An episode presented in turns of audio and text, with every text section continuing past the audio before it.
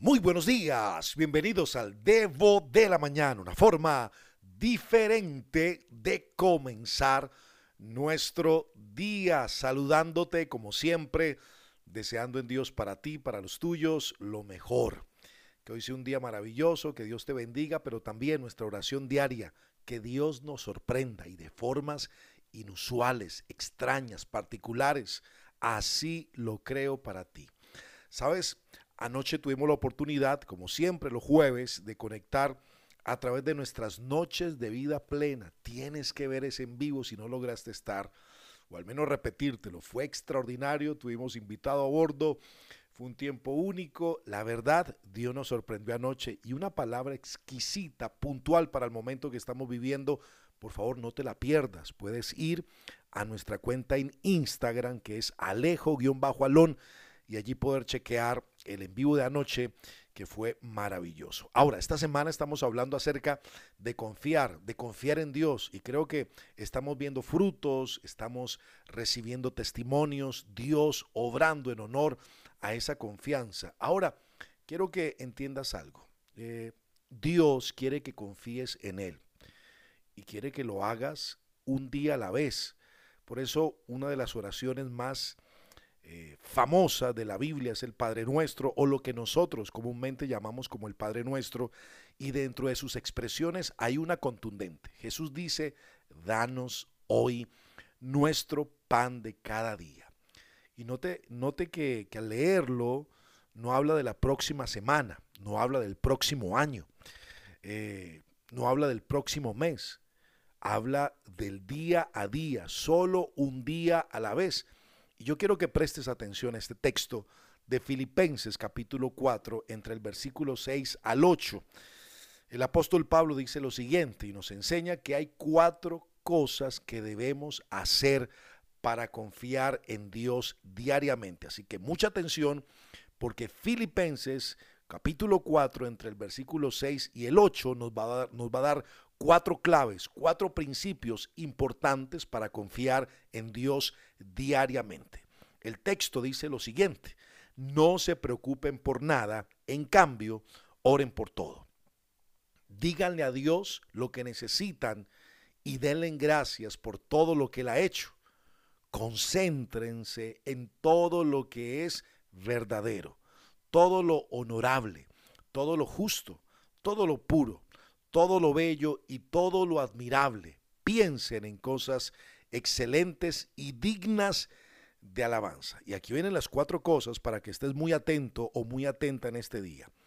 Lo primero que dice el texto es, número uno, no te preocupes por nada. Esto es clave y lo hemos enseñado una y otra vez. Por favor, en medio de todo este tiempo, la voz de Dios es, no te preocupes por nada. Ahora, la gran pregunta es, ¿Por qué la preocupación es algo tan perjudicial? Número uno, porque eh, no es solo un mal hábito, porque de por sí preocuparnos es un muy mal hábito, sino que es algo que no honra a Dios. El preocuparnos es como, como desconfiar, como ser incrédulos hacia lo que Dios es y puede hacer. Tienes que entender que Dios cumple sus promesas y que puedes confiar que Él cuidará de ti. Por eso el texto dice, así que no se preocupen por el mañana, habla Mateo, porque el día de mañana traerá sus propias preocupaciones. Así que hoy es un día para confiar. Aprovecha este viernes para disfrutar a Dios, para disfrutar la vida, para avanzar con la fe y para no preocuparte. Por el contrario, avanzar con las promesas de Dios. Número dos, el texto dice, ora por todo. Y creo que la oración puede cambiar las cosas. Quiero repetírtelo. La oración puede cambiar las cosas. Romanos 8:32 dice, si Dios no se guardó ni a su propio Hijo, sino lo que lo entregó por nosotros, ¿no nos dará también todo lo demás? Yo creo que Dios resolvió tu problema más grande. ¿Cuál era? Entrar al cielo. Ese era el problema más grande que teníamos. Y cuando envió a Jesús a morir por ti, a morir por mí, si Dios te amaba lo suficiente como para enviar a Jesús a morir por ti, la gran pregunta será, ¿no crees que Él te ama lo suficiente como para cuidar de todos los otros problemas? Así que ora por todo. En vez de estar eh, con queja en tus labios, hablando lo malo, en vez de estar quebrándote por todo lo que pasa, ora por todo. Hay una situación en tu vida, ora Dios por ella. Estás en tristeza, ora a Dios por ella. Hay algo que tocó a la puerta inesperado, más allá de salir corriendo desesperado, desesperada, ora por esta situación, porque la Biblia nos enseña que oremos por todo. Número tres, agradece a Dios en todas las cosas. Qué importante es el valor de la gratitud, no importa lo que pase. Lo que importante en la vida es poder dar gracias. La Biblia no dice en todas las cosas den gracias. No, no, no. La Biblia dice den gracias por todo. Así que no tienes que estar agradecido por las cosas malas de tu vida. Nunca uno va a estar agradecido por el mal. No tienes que estar agradecido por una enfermedad o por una situación. Pero en vez de eso, es agradecer a Dios por los momentos que se viven y entender que Dios puede satisfacer nuestras necesidades, que ayuda viene de camino.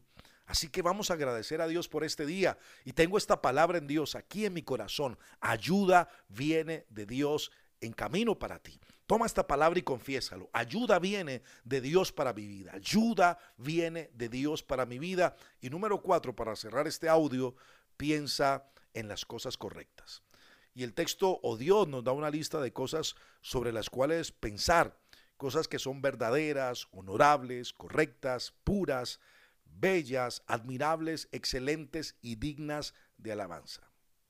Yo no veo eh, dónde se encuentran las cosas que son puras y admirables en qué pensar. Eh, en el cine, no, no lo creo. En la televisión, no. En las noticias, no. No, no, no. Ahí vas a encontrar pensamientos o te van a llenar la cabeza de pensamientos que no son. ¿Sabes dónde vas a encontrar pensamientos puros, hermosos, honorables?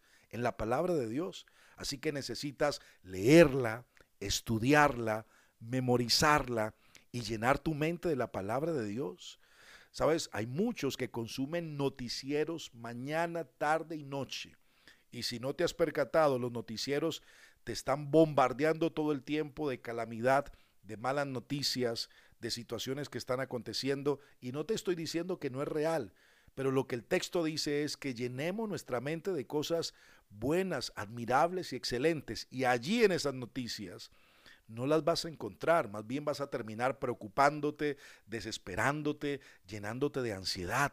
Y termino con esto. Isaías 26.3 dice, tú guardarás en perfecta paz a todos los que confían en ti, a todos los que concentran en ti sus pensamientos. Vamos a poner nuestra mente en Dios y Él va a guardar en perfecta paz a todos los que confiamos en el ánimo.